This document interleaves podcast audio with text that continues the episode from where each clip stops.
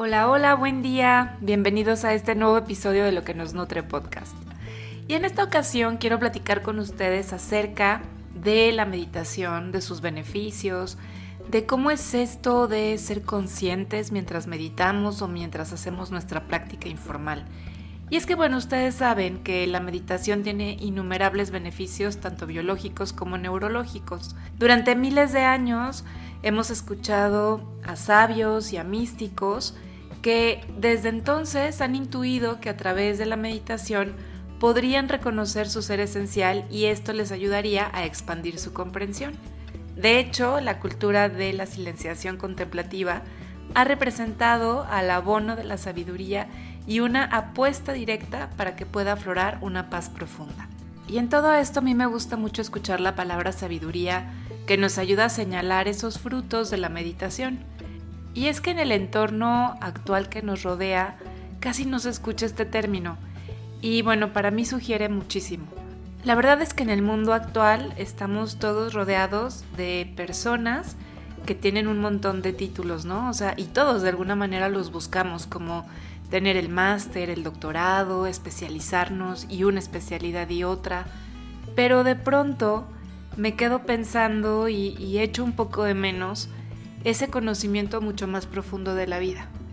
Me da la impresión de que la sabiduría en realidad no se estudia, no es un conocimiento, sino que es algo que surge de una manera tan natural como de pronto una flor sabe que es momento de abrirse y de ofrecernos su belleza y su aroma.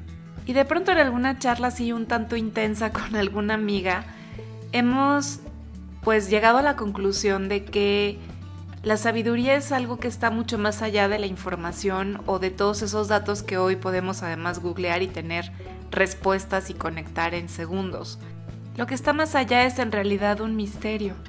Y de alguna manera de pronto me observo pensando que quizás si yo llego a viejita voy a ser más sabia y que esa sabiduría me va a traer también algún grado mayor de felicidad y seguramente también más felicidad a quienes estén cerca de mí pero también de pronto creo que no es necesario esperar a que ese momento llegue, porque en realidad ni siquiera sabemos si llegará, sino que cada quien en el momento que le está tocando vivir puede hacer uso de esa sabiduría que ya nos habita, pero que de pronto lo único que falta es aprender a contactarla. Y es que la práctica continua de la meditación en realidad despliega insospechadas capacidades que están dormidas en nuestro potencial humano.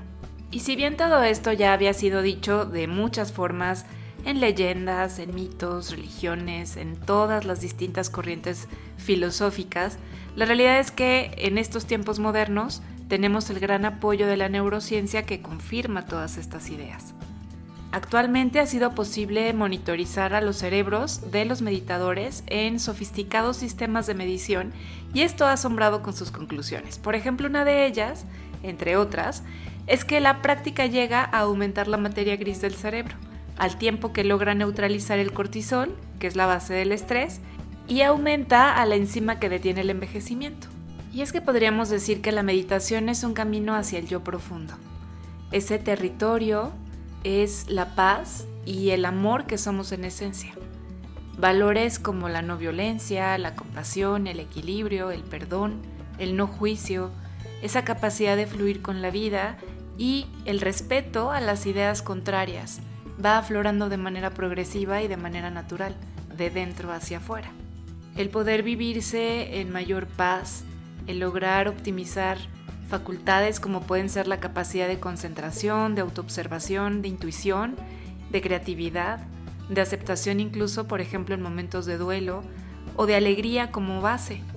Esto ayuda a que conviertan a la meditación en un potenciador de lo que entendemos ahora como el alma humana. Y abriendo un poco el corazón y compartiéndoles lo que para mí ha significado la meditación, es ese sentir que abro mi parte también espiritual.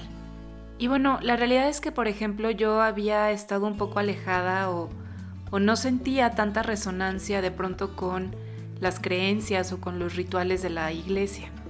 Pero siempre he creído que la espiritualidad está mucho más allá de las religiones. De hecho, hace poco leí que había cientos de religiones en el mundo pero que espiritualidad solamente hay una. Y que así como las religiones tienen un libro sagrado, la espiritualidad busca lo sagrado en todos los libros.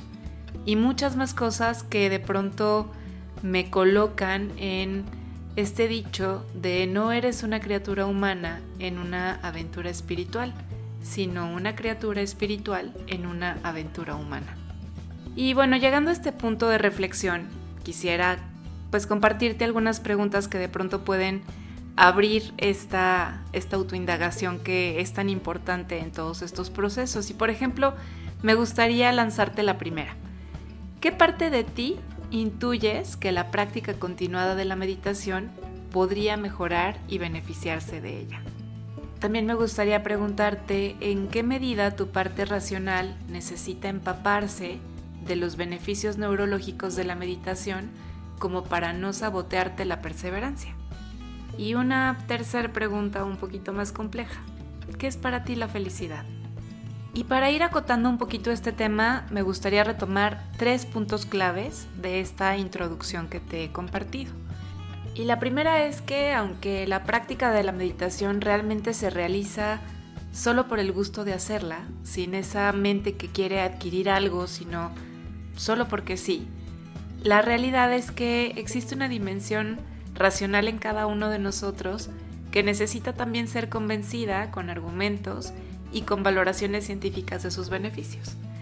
Y esto nos lleva al punto número dos, donde te podría decir que hoy día la ciencia ha demostrado que la meditación no solamente sirve a nuestra salud física, sino también a un concepto de salud mucho más integral, donde se integra el pensamiento positivo y también los valores de nuestro corazón. Y por otro lado, bueno, esta parte de la sabiduría como meta, donde es algo que podemos ganar en la experiencia de la vida y finalmente reconocer que no es algo que aprendamos de los libros o en internet o en nuestros grados académicos, sino que es una cualidad de nuestro yo más profundo que se halla mucho más allá de nuestra mente cognitiva. Con la meditación sabemos que la mente se vuelve consciente de sí misma de una manera muy natural. Si verdaderamente queremos conocer la naturaleza de nuestra mente, entonces debemos hacer que se convierta en el objeto de nuestro enfoque. Nunca podemos evitar que las cosas externas sucedan, pero lo que sí podemos cambiar es nuestro modo de responder a ellas.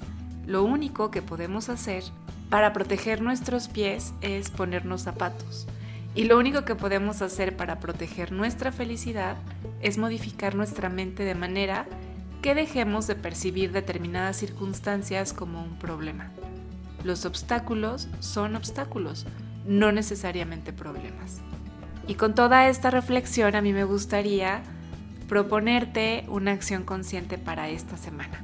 Y si tú ya te planteaste la meta de meditar todos los días, la propuesta es que seas perseverante aunque los beneficios de la meditación son muy numerosos, es cierto que una de las músicas de fondo de todo es ir encontrando un estado de calma y de paz profunda desde el que emanan el resto de las actitudes.